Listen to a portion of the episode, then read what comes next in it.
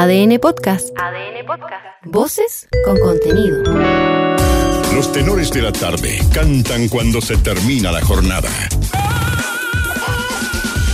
Aquí comienza ADN Deportes. Las mejores voces para analizar el fútbol y todas las disciplinas deportivas. Mentira. Son los tenores de la tarde. Un mix de información, comentario, humor y mucha picardía. Conduce Víctor Cruces. El peor de todos.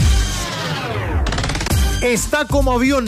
Gracias por Ah. el despegue. Alexis Sánchez está de vuelta y será la principal novedad en la oncena de Chile para enfrentar a Colombia mañana en el Monumental. Eduardo Berizzo ratificó el tocopillano. Era el equipo que terminó de ajustar esta tarde en Pinto Durán. ¿Con Vidal o sin Vidal? Ya te contamos en ADN. Atenti, que vienen dos grandes sorpresas entre los 11 elegidos. Unas pistas. Ambos vienen del otro lado de la cordillera. Mira. La cancha no está ni para cumbia ni para cueca. Duros reclamos de la selección Colombia por el estado de la cancha del David Arellano. ¿Pero cómo? Algunos medios la calificaron como un potrero. Y sus jugadores expresaron su preocupación por el terreno, que no ofrece garantías para el juego. Hasta levantaron un reclamo ante la FIFA. A la FIFA. No fue silenciado. En un día de profunda reflexión, memoria y dolor, al menos un campeón de América con la Roja se expresó. Eugenio Mena fue enfático en sus redes sociales. El 11 de septiembre siempre será una página negra en la historia de Chile. A 50 años del golpe de Estado, memoria, verdad y justicia. Y nunca más, escribió el chueco.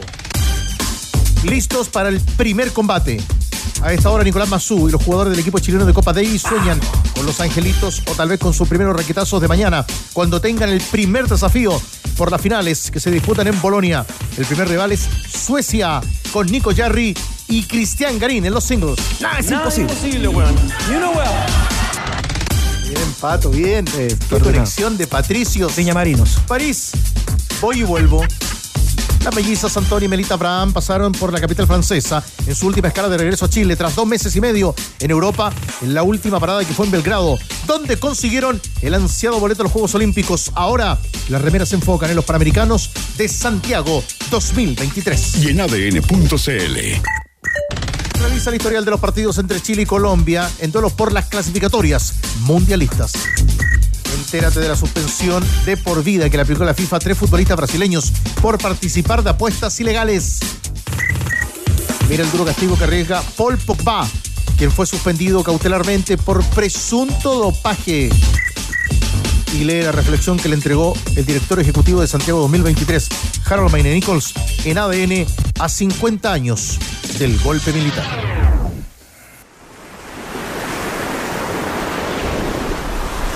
Los tenores también cantan cuando se termina la jornada. Estás escuchando ADN Deportes, la pasión que llevas dentro.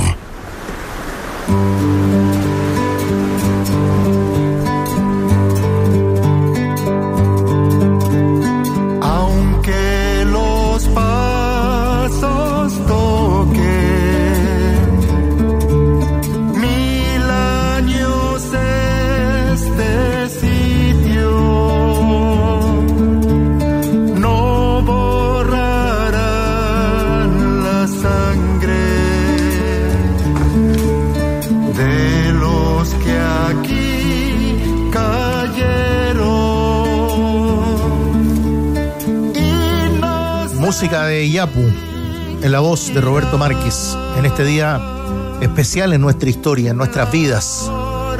Para los que estuvieron, no están, y, lo- y todos los que vinimos después y conocemos de cómo ha sido la historia en nuestro país. Un día de mucha información desde muy temprano, a través de nuestra radio, en ADN y en todas sus frecuencias, que ustedes han escuchado en el norte, en el centro, en Rapanui, en el bello sur de Chile y sobre todo el gran abrazo para todos, lejos de nuestras fronteras. En un día de reflexión y de recuerdo también. Por como dice la puerta 8 del Estadio Nacional, porque un pueblo sin memoria es un pueblo sin futuro. Buenas tardes a todos nuestros amigos que están en la sintonía y nosotros nos preparamos además para el partido de Chile por la clasificatoria y con una buena noticia porque Metro de Santiago actualiza la información. Servicio en línea 5 vuelve a estar disponible en todas sus estaciones. Lo primero y la pregunta de arranque para el táctico, para Leo Burgueño, que ya junto a Danilo Díaz analiza la formación de Chile. Leo, querido, ¿cómo crees que mañana termine esta historia? ¿Qué aventuras del Chile-Colombia? El factor Alexis, la titularidad de Arturo Vidal. ¿Qué juega mañana la selección chilena para la pregunta de hoy? En el 77727572, Leo. ¿Y cuál es la pregunta? Esa es la pregunta, Patricio, por favor. ¿Esa es la pregunta? Sí, esa es la pregunta. A ver, eh, respondiendo a la pregunta, yo creo, ojalá. ¿Hay que responder la pregunta? Sí, hay que responderla, Mago. Eh, ojalá que, que pueda sacar adelante un partido que va a ser muy complicado dentro de un, ri- un rival que está por encima por plantel, pero teniendo aún teniendo en cuenta eso y, sabiendo de antemano eh, qué es lo que tenemos nosotros eh, para enfrentar el partido, me parece que mañana con Alexis te cambia bastante, con Vidal de entrada también te cambia por lo menos desde un factor emocional y se notó el otro día, más allá de que en lo futbolístico el partido ya estaba, ya estaba liquidado a esa altura. Eh, además, eh, empujado, bueno, no, va a estar lleno el estadio, pero también eso es un, un envión que te puede dar eh, eh, la gente. Ojalá que, que saque adelante el partido y sacar adelante el partido te, te deja a futuro eh, bien, bien acomodado. El- porque el primer golpe, el primer partido fue un golpe de, a la- digamos, un baño de realidad. Es donde, donde estás parado.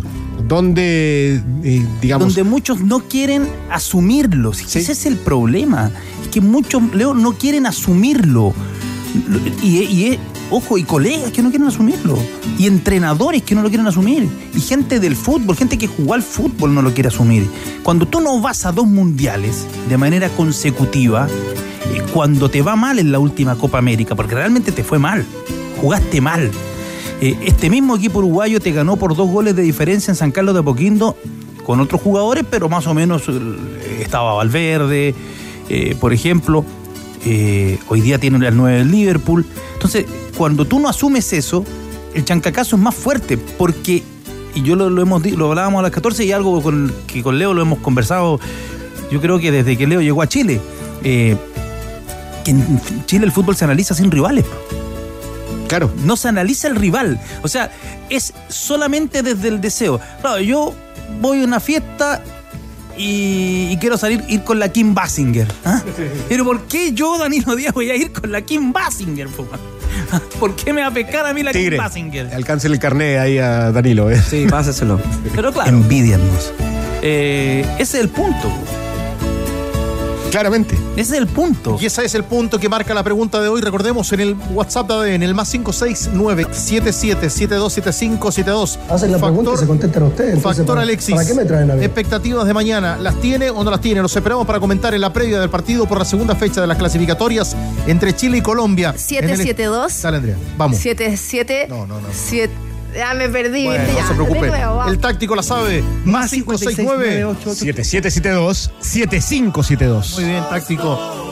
El campeón y mejor jugador de América se despide en compañía de sus amigos históricos del fútbol local e internacional. Hasta siempre. Mati 14, sábado 14 de octubre, 6 de la tarde en el Estadio Monumental. Entradas disponibles en puntoticket.com. Le pidamos juntos al jugador que fue, es y seguirá siendo un crack. Cuando el olor asado te llena de buenos recuerdos, es un momento easy.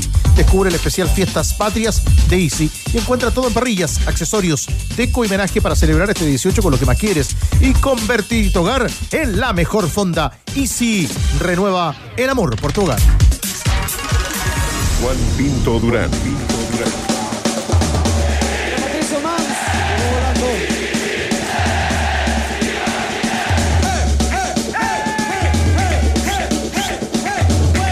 Vamos a ganar 2-0. 20 horas 11 minutos y nosotros junto a Rocío Ayala a esta hora porque hay expectativas en Colombia, Rocío, pero también hay formación definida en Juan Pinto Durán, Rocigol. Hace minutos nomás finaliza la práctica Tigre Tenores eh, de la selección chilena y ya tenemos la formación que estuvo practicando con cuatro cambios y con sorpresas, porque a las 14 teníamos algunas dudas y en definitiva por las características que decía Berizzo iba a ser el lateral derecho catalán o si podía sumarse Juan Delgado por la velocidad en ataque y en el medio terreno aparece uno que no lo nombramos, porque claro, uno dice no está Marcelino Núñez, eh, será Charles Aranguis, podrá jugar junto a Arturo Vidal. ¿Y qué pasa con Rodrigo Echeverría? Nos sorprende Berizzo porque hoy Echeverría estaría en el medio campo, entonces mañana la formación que entrena hoy se las cuento de inmediato. Vamos, en el pórtico, Brian Cortés. Después línea de cuatro por derecha, Matías Catalán es el reemplazante de Nayel Mesatú, el primer cambio. Dupla de centrales, Gary Medel, Guillermo Maripán y Gabriel Suazo en la línea defensiva. Medio terreno con Eric Pulgar y Rodrigo Echeverría. Ahí está la primera sorpresa que nos da Eduardo Berizzo en esta práctica. Avanzando en el medio terreno, un poquito más abierto Diego Valdés. Arturo Vidal, que va a estar ahí de enlace, una especie de 8, y Ben Brereton Díaz para dejar a Alexis Sánchez, que ya lo adelantábamos, titularísimo entonces mañana frente a Colombia a las 21.30. Estábamos coordinados. Nuevo esmalte al agua superior de Lanco. Encuéntralo en, en ferreterías, pinturerías y en tienda.lancochile.com. Hotel Sheraton. Ya analizan los tenores Leo Burgueño y también Danilo Díaz la formación que ha entregado y que ustedes han escuchado de la selección chilena con los cambios para el partido de mañana en la concentración de Colombia. Hasta ahora novedades. Pasado. Alberto López. Dos novedades a propósito en el onceno del conjunto cafetero. Davinson Sánchez y Jorge Carrascal entrarán desde el arranque en desmedro de Jerry Mina y Juan Guillermo Cuadrado, que fueron titulares frente a Venezuela. El estado de la cancha fue tema en la conferencia de prensa el día de hoy, donde asistieron el ayudante técnico Luis Amaranto Perea y el jugador que será titular mañana, Jefferson Lerma. Y por otra parte, en la revisión de esta tarde del gramado del terreno de juego, se dejó constancia y reclamo ante la FIFA. La casa de apuestas que más paga en Chile es micasino.com. Entra, regístrate con la palabra noche, haz tu primer depósito y duplícalo de inmediato. Así de fácil, se gana en micasino.com. Juega, gana y sobre todo cobra. Bolonia. Ya nos cuenta de la programación de la segunda fecha de las clasificatorias. El Pato Barrera. Ya analizamos también la formación de Chile. Atentos que ustedes ya la escucharon, pero ahora vamos a conocer en detalle la preparación de la otra roja que va a la cancha mañana. Muy bien. El equipo chileno de Copa Davis, allá Cállate. jugando en lo más alto. En No ese puedo estar nivel. más de acuerdo. Bolonia, gracias Rodrigo. Y ahí estamos en Bolonia, muchachos, con el que más sabe. ¿Qué tal, Rodrigo? Tigre querido, una y cuarto de la mañana acá, ¿eh? Con mucho ánimo, pensando en Vamos el todavía. partido. Claro que. Pero mira, acá se va a jugar mañana a las 3 de la tarde, así que hay tiempo para recuperar. ¿Le metió unos espaguetis ya o no a la carbonara? Está en Bolonia, una Eh, ciudad. es- Bolonia se pasó. Se pasó, Se pasó. la verdad. El centro de Bolonia es, es que de lo más lindo que he conocido. Estaba Guarín Esportivo. Danilo, por favor. Chupete. Toda la razón. Fíjate que cuando, cuando a los turistas se les hace una, una recomendación para venir a Bolonia es que hay que traer calzado cómodo, idealmente zapatillas. Sí. porque es una ciudad para, para recorrer, que no te cansas de recorrer y que en el caso del centro de la ciudad no te basta un día, ni dos, ni tres, digamos. Ah, es un lugar realmente No, increíble. yo que, bueno, a ver, yo- en Bolonia tuve Sí. un rato porque fui a ver el partido de el partido Sí. de- del Bolonia, jugaba Pulgar, y traté de encontrar un lugar feo, ¿ah? y no hubo caso. No me No hubo caso. no hubo caso. Las tiendas, los monumentos, los cafés. No, es una ciudad espectacular. Algún, a ver, en algún momento educaremos a Chupete, ¿no? Ah, Hernández? ya que siga yo el que creo sabe. porque, oye, porque además hoy día muchos chilenos, el- los, los viajes se han democratizado, independiente que ahora subieron bastante con la, pa- con la pandemia, el alza del costo de la vida, eh, y del petróleo y todo, hasta hace algunos años. Ah. Y, digamos, venir a Europa obviamente es muy caro. Pero hay alternativas, ¿no? De pagar en cuotas. Lo, hay, hay, hay- hay- hay no pocos chilenos que pueden, digamos, darse este, este Tiene- gusto. tiene y yo dinero. creo que yo creo que, que comentar algo, algo cultural siempre, siempre ayuda. Bueno, eh, Danilo, hoy día yo almorcé una cesarina en todo caso. No, no, no he pasado por los fideos todavía. Ya, muy pero bien. te voy a hacer caso, ¿ah? apenas pueda. Una cesarina es una ensalada César. Está cuidando, Preparada está cuidando. No, yo allá. No, no, me estoy- no, no quiero empeorar. No, No, quiero yo- empeorar. yo- que otra allá hay que atacar pasta, nada más sin asco. No, sin duda. Sí, sin asco. Lo haremos, lo haremos.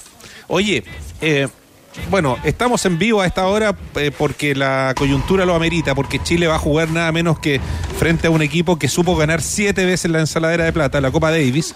El trofeo llegó hasta Sí, Bolonia. Está sí. Oye, está acá en exhibición en una vidriera, es hermoso y además, bueno, fue bastante emotivo ese, ese minuto en que me, di el trabajo de buscar la placa donde está la final de, de Chile frente a Italia el año 76. ¿ah?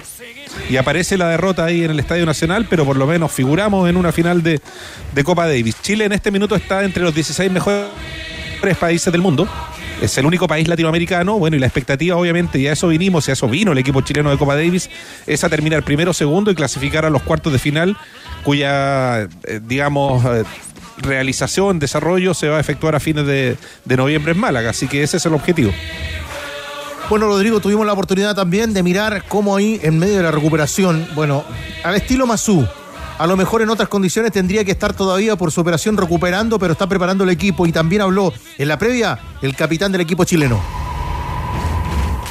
Y lo escuchamos, por cierto, sobre la alegría que él vino, digamos, y se propuso como, como capitán de este conjunto darle a Chile para además eh, refrendar una cuestión que es muy, bueno, eh, evidente, ¿no? Que el equipo llega con hartas más horas eh, de vuelo en el cuerpo y es un conjunto más experimentado.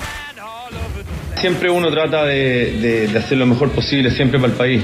Ya los deportistas siempre están bajo una presión importante, más cuando estáis jugando algo tan importante como una clasificatoria o un mundial de rugby o el mundial del tenis, se podría decir que son las finales acá. Pero ya ellos lo han hecho anteriormente, independientemente de la fecha o de que lo haya pasado en los últimos días.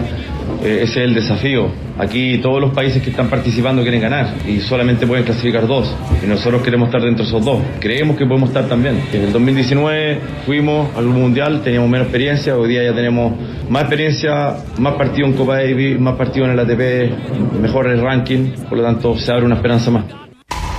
Esperanzas, trabajo, categoría de equipo también, con la presencia del Nico Yarri. Y en este ejercicio de siempre, Rodrigo Hernández, a horas de este partido trascendental será transmisión de ADN. Desde mañana estaremos muy atentos en esta serie que tendrá Chile y sus tres partidos, sus tres series. Pero siempre en este ejercicio te preguntamos si ponemos la pelota al piso sobre el escenario que enfrenta Chile con su primer rival.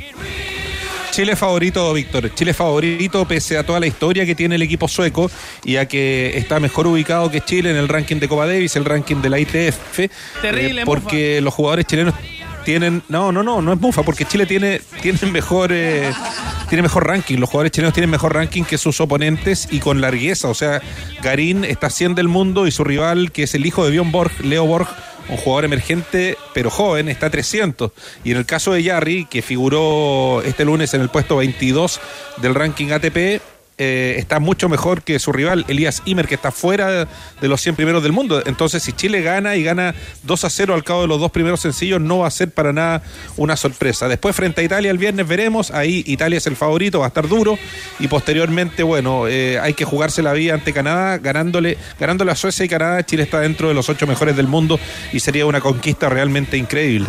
En términos de porcentajes, Rodrigo, eh, ¿cómo lo ves en cada uno de los rivales? Ah, buena pregunta, Leito. Mira, yo creo que mañana el partido, la serie está 70-30 para Chile, o sea, hay un amplio favoritismo de Chile. Respecto de la serie del viernes ante Italia, creo que está 60-40 para los italianos, porque Yarri perfectamente puede ganar su sencillo. Vamos a ver cómo, cómo amanece Cristian Garín ese día. Si es que Garín gana bien mañana, va a llegar con confianza el viernes. Eh, y, el, y el sábado frente a Canadá está 55-45 para Chile. O sea, yo, yo creo honestamente que Chile tiene Terrible, muchas Mufa. opciones de. Tiene muchas opciones, Chupetito, de, de avanzar a los cuartos de final de la Copa Davis. Y de lo cual Muy estaremos muy atentos, muy atentos junto a todo el equipo y esta cobertura del que más sabe de Rodrigo Hernández en Bolonia. Lo último, Danilo. No, que le vaya bien a Chile. Y anda con el demonio por allá. Perdón, Perdón. demonio. ¿Por quién? Demonio. Un amigo lo dice por. Jarly, por Garín, por Ah. quién. ¿Quién es el demonio? El señor del, del bronceador. Sí. Ya, no, déjelo ahí. No, porque está moreno ahí con. Sí. Rodrigo, abrazo, la seguimos en la programación y muy atentos también a la información en adn.cl, considerando los horarios y esta serie, la historia del tenis para Chile junto a Nico Mazú y todo el equipo. Vamos, Chile, ¿ah? Buenas noches. Aprove- Felice aprovecho de, de- contarles los de partidos de eh, Chile. Será mañana con transmisión de ADN Suecia-Chile a las 10 de la mañana. Luego el viernes 10 de la mañana Italia-Chile. Y el sábado 16 de septiembre 10 de la mañana Canadá versus Chile. No te olvides de darte una vuelta por Totus y ahorrar ahora. Es lo que vas a necesitar para tener unas fiestas patrias que no se olvidan, porque la parrilla seguirá encendida siempre con los precios que tenemos para ti. Además, compra por Totus App y recibe la puerta de tu casa. Tiki tiki ti, tiki tiki Totus. Y únete a la familia del fútbol y sé parte de la banda más linda. Y sigue disfrutando lo mejor del fútbol chileno solo por TNT Sport. Chile. Ustedes opinan, expectativas de cara al partido de mañana frente a Colombia en el WhatsApp de ADN 77727572. 3-1, 3-1. Y en este momento Rocío Ayala reitera la formación estelar, la que va a jugar, la que ha trabajado de la selección chilena de fútbol en Juan Pinto Durán. Con Brian Portés en portería, después línea de cuatro, Matías Catalán por derecha, Gary Medel, Guillermo Maripán y Gabriel Suazo la defensa, Pulgar, Eric, Rodrigo Echeverría la sorpresa y avanzando también Diego Aldés, Arturo Vidal, Ben Brereton para dejar en delantera a Alexis Sánchez titularísimo mañana a las 9 con 30. La conocemos. Equipo. Vale, compadre. Me parece que es un equipo más, más fuerte que el. Más combativo. Más combativo, más fuerte, más, más duro, con, con mayor, con mayor estatura que, que el otro día, pensando además en la, en la, en la situación que, que se vivió el otro día, porque yo creo que uno de los problemas de Chile fue que hubo una diferencia física. Que fue como yo me recuerdo cuando estábamos chicos, Tigre, cuando los equipos chilenos enfrentaban a equipos europeos. Y, y había una diferencia desde, desde, la, desde la potencia, desde la velocidad, desde la intensidad. Eso en algún momento se cambió, sobre todo desde la llegada de Bielsa, porque el equipo era bueno, eran tremendos jugadores. Pero ahora se notó frente a la selección uruguaya que era muy física, muy veloz, muy, muy veloz. Y lo hablaba con, con Rocío hoy día en, en- el complejo Riera, donde fue la conferencia de, Eduardo Berizzo, y con los colegas que, estaban, que, estuvieron, que estuvieron allá, eh, que, lo que lo que se apreció en la cancha, que es distinto a verlo en la tele, era que los uruguayos volaban eran, eran jugadores muy, muy rápidos. Entonces yo creo que apunta ahora Berizzo a poner Catalán del zaguero duro, firme. Sí, más allá de que no juegue de, de- de lateral, Pero conoce duro. el oficio de lateral y, y más aún Se se tiene un cuenta. jugador potente ahí en la mitad para jugar con, con Pulgar. Sí, y yo creo que apunta también a- al mejor delantero que tiene Colombia, que juega por ese sector. El otro día la pasó mal eh, Nayel con. La pasaron mal los cuatro. Sí, la pasaron mal, pero especialmente Por por, donde, el iba lado. Dar- por donde iba Darwin Núñez queda la escoba. Claro, porque Darwin caía Mesut. más hacia la, hacia, hacia la izquierda más que hacia la derecha. Entonces caía entre Medel y especialmente entre Medel y Mesatú. Y ahí es donde El primer tiempo, te- los dos primeros piques, los dos primeros piques que mete Darwin Núñez entre Maripán y Suazo, Sí. fue, fue pasó una topadora. Pero yo creo que apunta, a, eh, eh, digamos, la intención de Catalán es ese duelo mano a mano contra Díaz. eh, y ahí hacerle sentir el- el- la presencia física, para no decir hacer sentir el rigor, en ese, en- en, digamos, en ese, en ese uno contra uno. Y lo otro de Echeverría al medio también apunta a la estatura del equipo. A darle, a darle más eh, potencia ante un equipo que es alto o que por lo menos tiene jugadores altos y que tiene, tiene buen cabezazo defensivo y ofensivo. Eh, Echeverría al lado de, de Pulgar, un doble 6 para, digamos, para sostener en la mitad de la cancha, más aún si, si Colombia va a jugar con la formación que dice mm, el Trova. sí. Es decir, que saca un, del- un delantero porque Cuadrado más allá de que te puede hacer la banda, ha jugado de lateral, cuando lo pone, cuando lo, lo- lo ponía Lorenzo ante- anteriormente Peckerman, que era el, el entrenador, cuando Lorenzo era el ayudante, por eso me refiero a, a- a Peckerman, el, el- el cuadrado jugaba de, de extremo, digamos. Y, y con Carrascal, el ex River, es un. ¿Cómo, cómo podríamos Media definirlo? punta. Sí, Media es, punta. Es un Es un- 10-9, es un 10-8. Es un jugador que te puede ganar el partido o a los 20 minutos lo quieren matar. No es un jugador de términos medios. Es un jugador que la, va a pisar, que va a arriesgar, eh, no sé si evolucionó mucho en eso en, Rusia, pero cuando estaba en River era un jugador que a los 10 minutos lo quería matar o, lo- o le quería hacer un monumento. Rocío Ayala nos entregaba el 11 estelar de Chile para jugar mañana 21 a 30. Marcaba el grillo frente a Colombia por la clasificatoria. Sumamos voces en la previa, Rocío.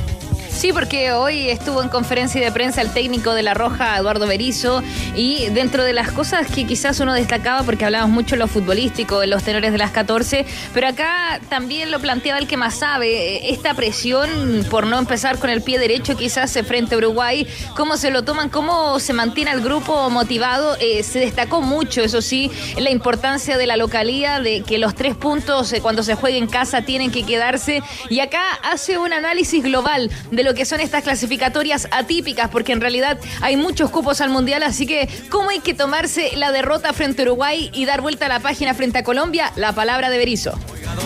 Mire, en una eliminatoria compleja como esta, eh, lo importante es tener claro el objetivo, seguir trabajando, seguir mentalizándonos, seguir claro en lo que tenemos que hacer. Tenemos un partido mañana importante, jugamos en casa, intentaremos ganarlo como todos los partidos, con la, esa actitud de acertar con la formación, presionaremos, trataremos de que nuestro rival no juegue, que nosotros, nosotros usar el balón bien y construir ataques mejores de los que sucedieron en el primer partido con Uruguay. Pero con respecto a la eliminatoria, es una eliminatoria muy larga donde las derrotas te erosionan la confianza, pero tienes que seguir creyendo. Se juega durante mucho tiempo, vienen partidos importantes, rivales que tienen peso y en una eliminatoria donde se clasifican siete y el séptimo ejemplo, la eliminatoria de Qatar, fuimos nosotros saliendo séptimo, perdiendo la mitad de los partidos, nada tiene que hacer pensar con pesimismo las cosas, hay que seguir trabajando, hay que poner la mirada más allá,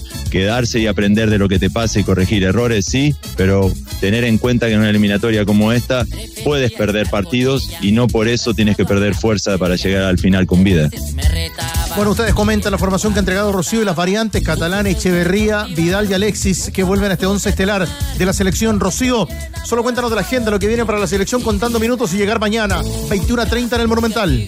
A las 19.30 van a salir de Juan Pinto Durán ya para ir a este partido, el segundo de las clasificatorias. Obviamente van a tener eh, una charla a eso del mediodía, el almuerzo y también eh, un pequeño estiramiento, pero en realidad ya el tema futbolístico ha sido entregado hoy, así que atentos mañana a la actitud que le ponen los futbolistas. Al menos las claves van a ser usar bien el, el balón de manera inteligente, asumir el control de la pelota y mucho volumen de juego, es lo que reiteraba hoy día Berizzo.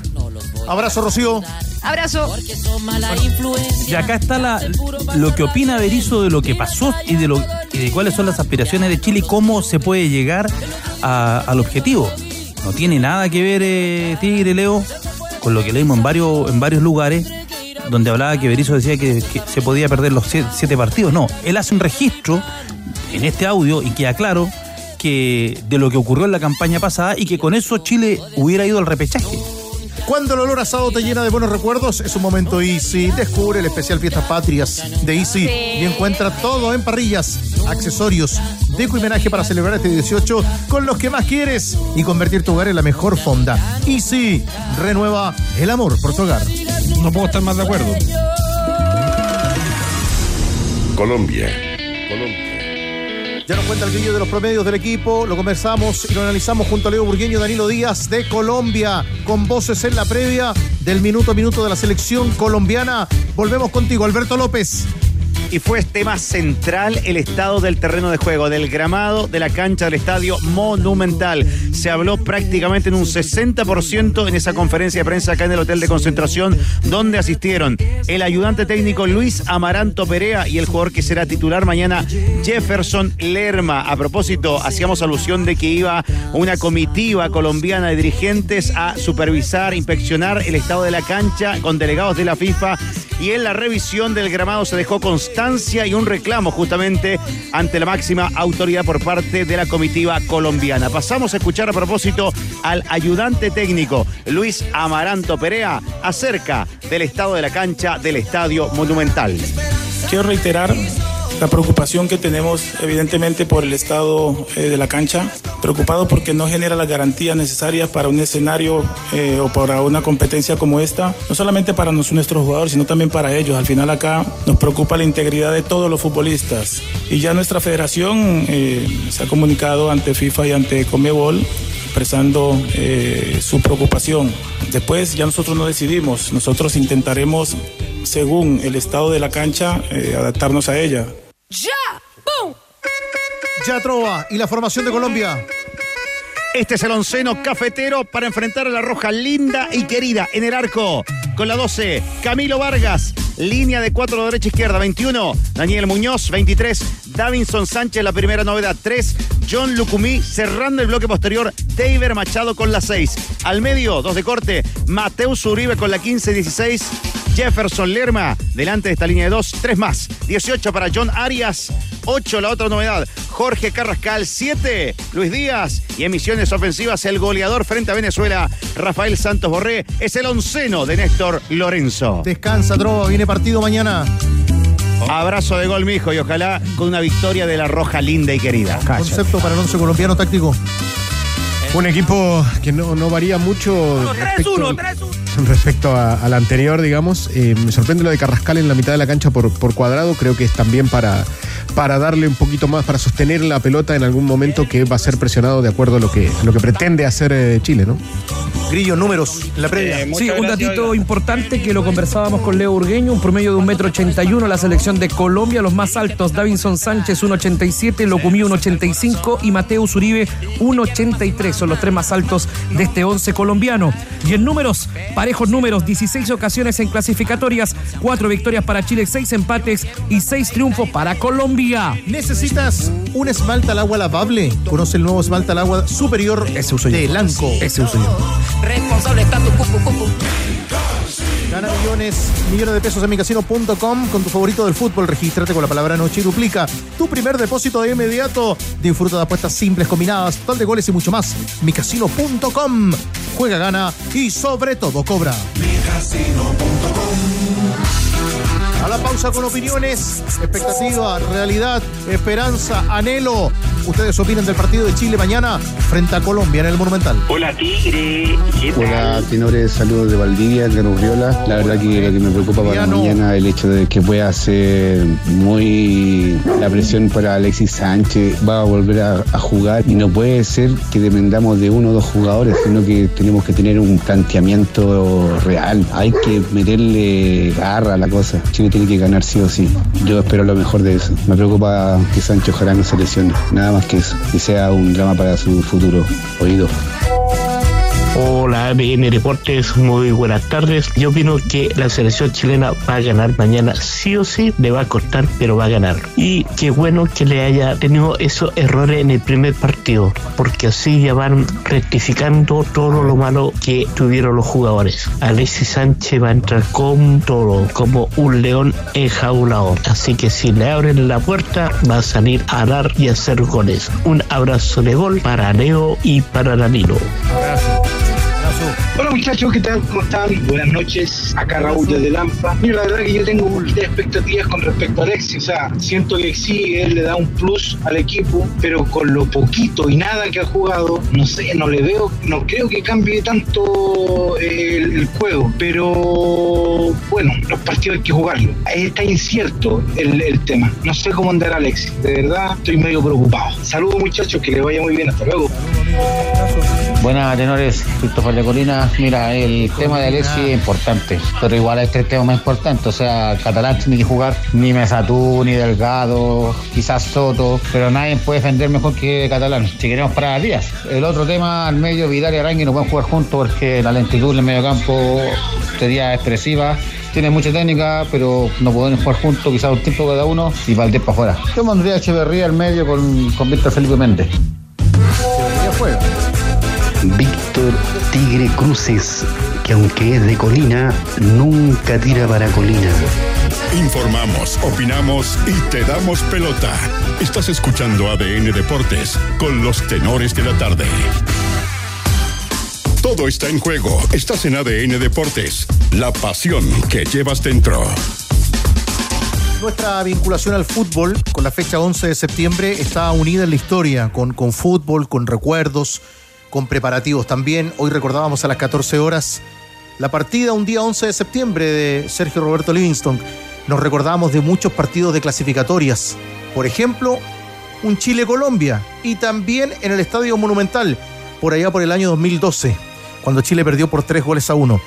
Eh, hemos tenido la oportunidad de ver a través de adn.cl y está disponible para ustedes el documental Gol a la Memoria, de lo que significó en dictadura el Estadio Nacional, nuestro recinto deportivo.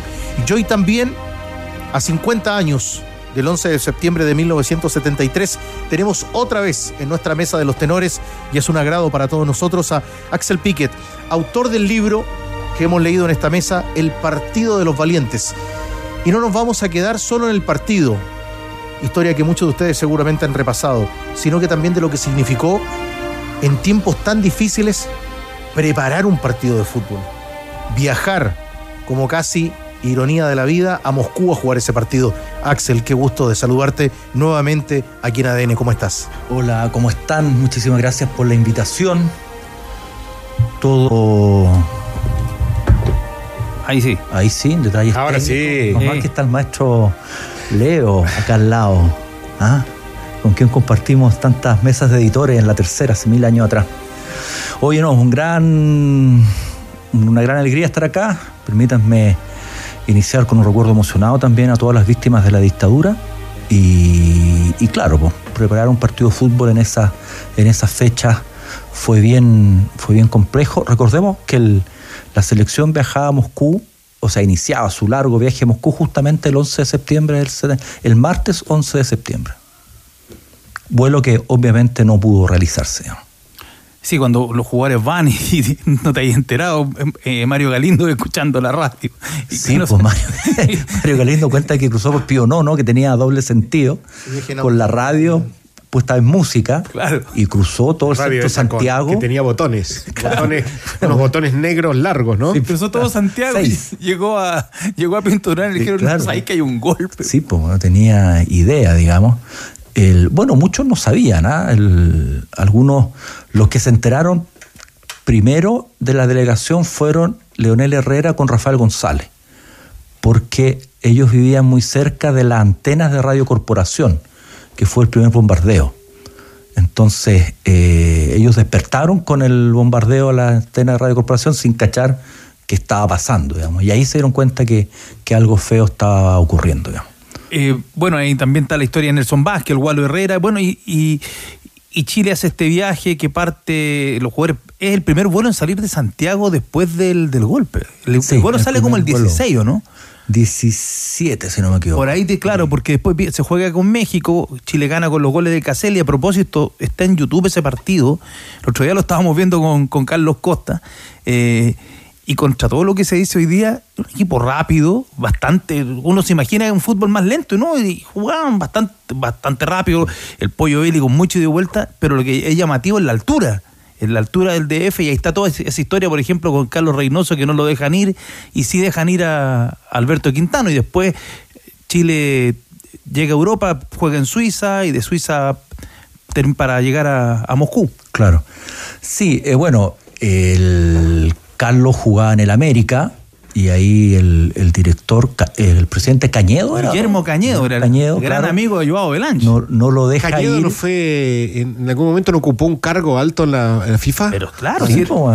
Guillermo Cañedo era vice, no, que, si es que no me equivoco, era vicepresidente de la FIFA y tenía tanto peso y era, tenía tanta llegada con Avalanche que cuando se cae el Mundial de Colombia, que no se cayó temprano, se cayó más o menos por eh, el, el 83, terremoto, por el 83, por el problema de la guerrilla, se cae el Mundial de Colombia Ah, ese y viene y viene México y le dice a Belancho, organicémoslo acá y se lo llevan ellos, eh, allá está México 86 y después eh, organizó, bueno, organizó el, el Mundial Sub-20, era, de muchísima confianza Avalanche. Bueno, él, él no le aguantó a Reynoso viajar.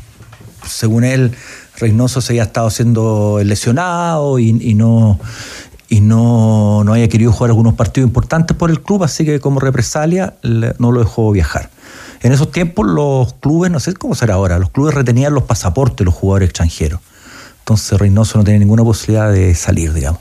Quintano jugaba por el Cruz Azul, que sí fue autorizado. Juan Rodríguez jugaba por el Atlético Español, el ahora. que después se transformó en el Necaxa. Conocimos por Don Ramón.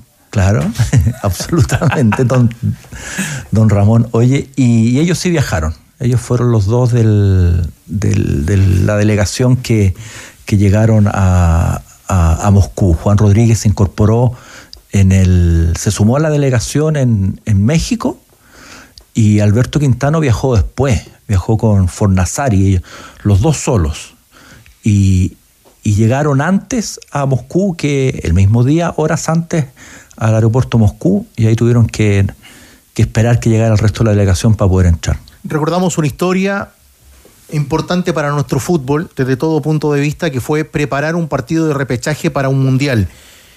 Septiembre del año 1973, a 50 años de ese día, junto a Axel Piquet, el autor del libro El Partido de los Valientes, Leo Urgueño y Danilo, y Danilo Díaz. Y lo incorporamos también y lo invitamos a esta conversación para su recuerdo a Leonardo Vélez, que venía de jugar final de Copa Libertadores, pensando también, lo citaba Danilo, en los partidos amistosos previos. Leonardo, ¿cómo está y cómo establece a 50 años el recuerdo, como decíamos, junto a Axel, a Danilo y a Leo, de lo que significaba con un golpe de Estado preparar un partido de fútbol?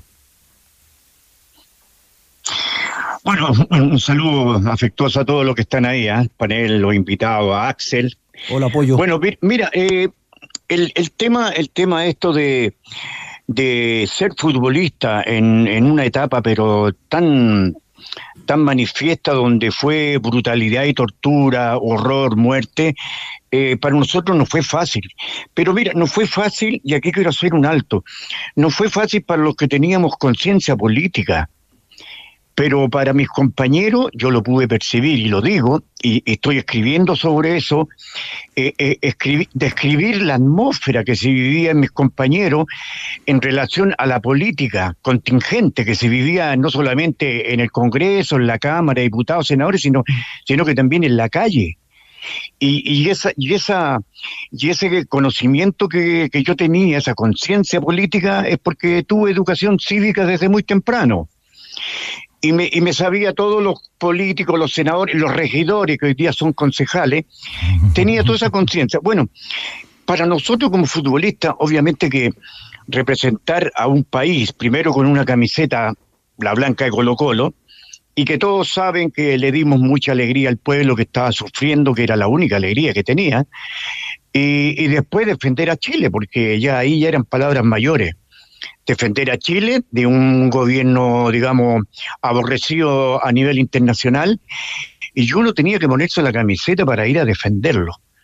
Y eso, y esa, esa, y esa me pasó mu- muchas veces por mi cabeza de, querer renunciar.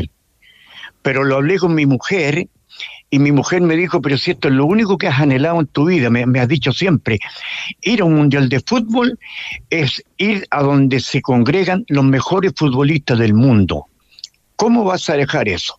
Y bueno, y eso lo, lo, lo, lo aquilaté bien y, y seguí con esto, con esto de vestir la camiseta nacional. Felizmente tenía, tenía bueno, la, aceptación del técnico, que ya me conocía el zorro Álamo de Colo Colo, eh, lo convencí de que era un jugador táctico, que no era un jugador solamente de la mitad de la cancha para arriba, y eso me, me, me gané yo la titularidad en muchos partidos.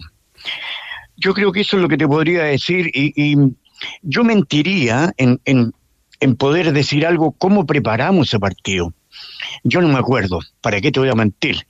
Eh, el zorro Álamo, eh, un hombre de también, estaba también muy dolido por la situación y estaba pendiente de toda la logística, es decir, qué es lo que pasaba, cuándo nos íbamos. Si nosotros teníamos que ir, nos, nos vinimos, salimos de Santiago un, un 8 de septiembre, me parece. No, un, no, el, el 11 fue, El 17 o salimos el una 18? semana después. 17. Salimos una semana después, claro. El 18 creo que estábamos en Ciudad de México. Y después de haber pasado por Argentina, de haber pasado, haber hecho un periplo más o menos, llegamos a Ciudad de México y nos encontramos en, en una de las habitaciones con el chico Reynoso, con los que jugaban allá, por lo que estaban recordando ustedes.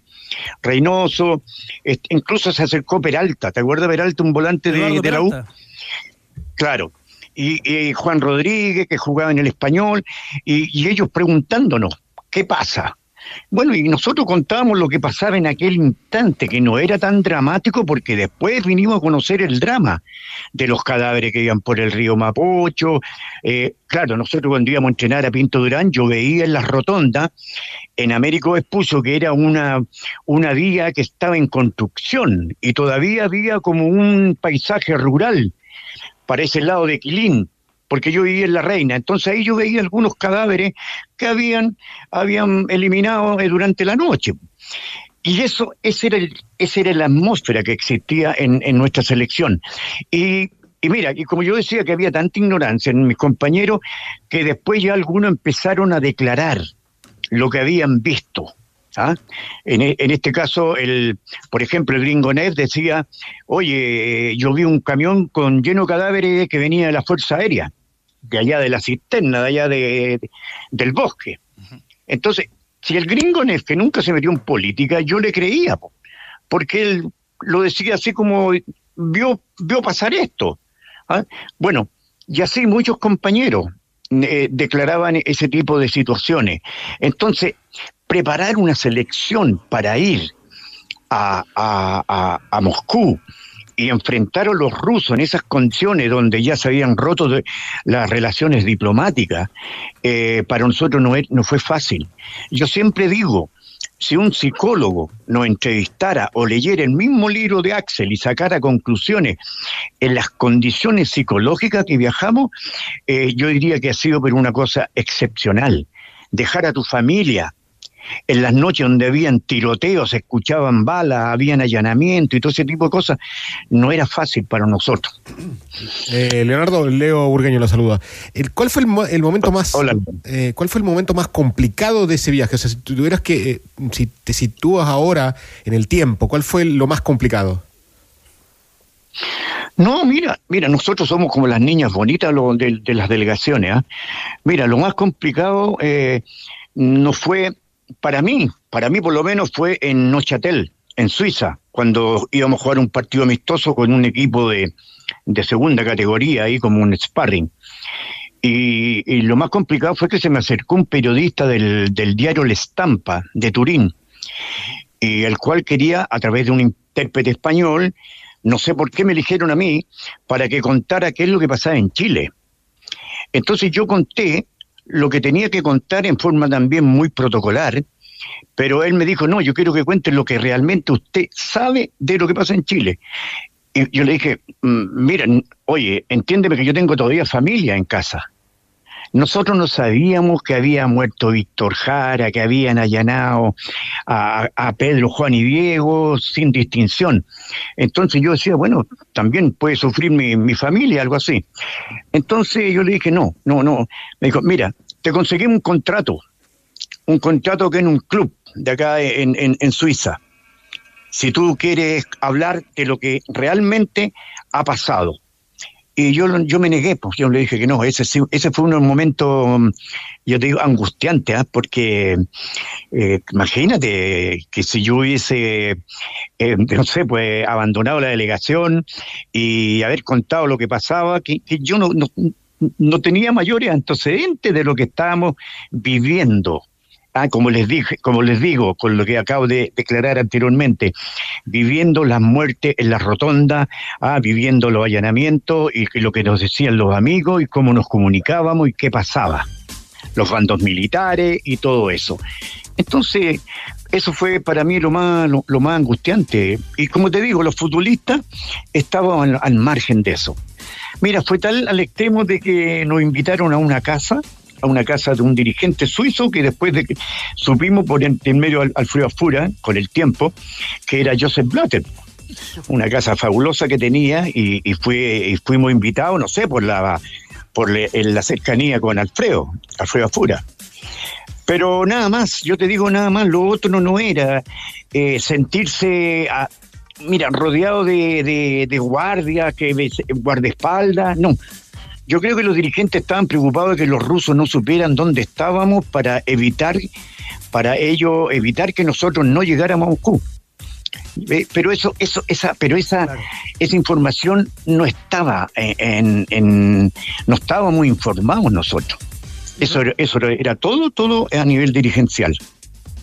Y nosotros desde acá, Leonardo, valoramos y al mismo tiempo recogemos este testimonio, lo que cuenta usted de lo que significó la salida, la llegada y, y la permanencia en Europa en medio del escenario que vivía nuestro país. Un gran abrazo, Leonardo, y gracias por estar junto a nosotros. Muy amable a ustedes, ¿ah? Saludos.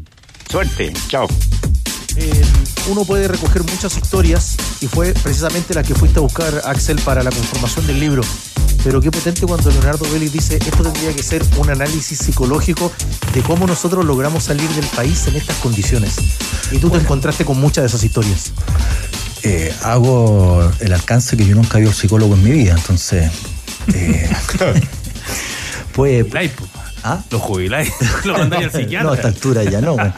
Oye, no, pero sí, pues era. Fíjate que eh, el pollo no lo dice acá, pero de- de- tuvo un tío con un primo, un señor que preso en el Estadio Nacional.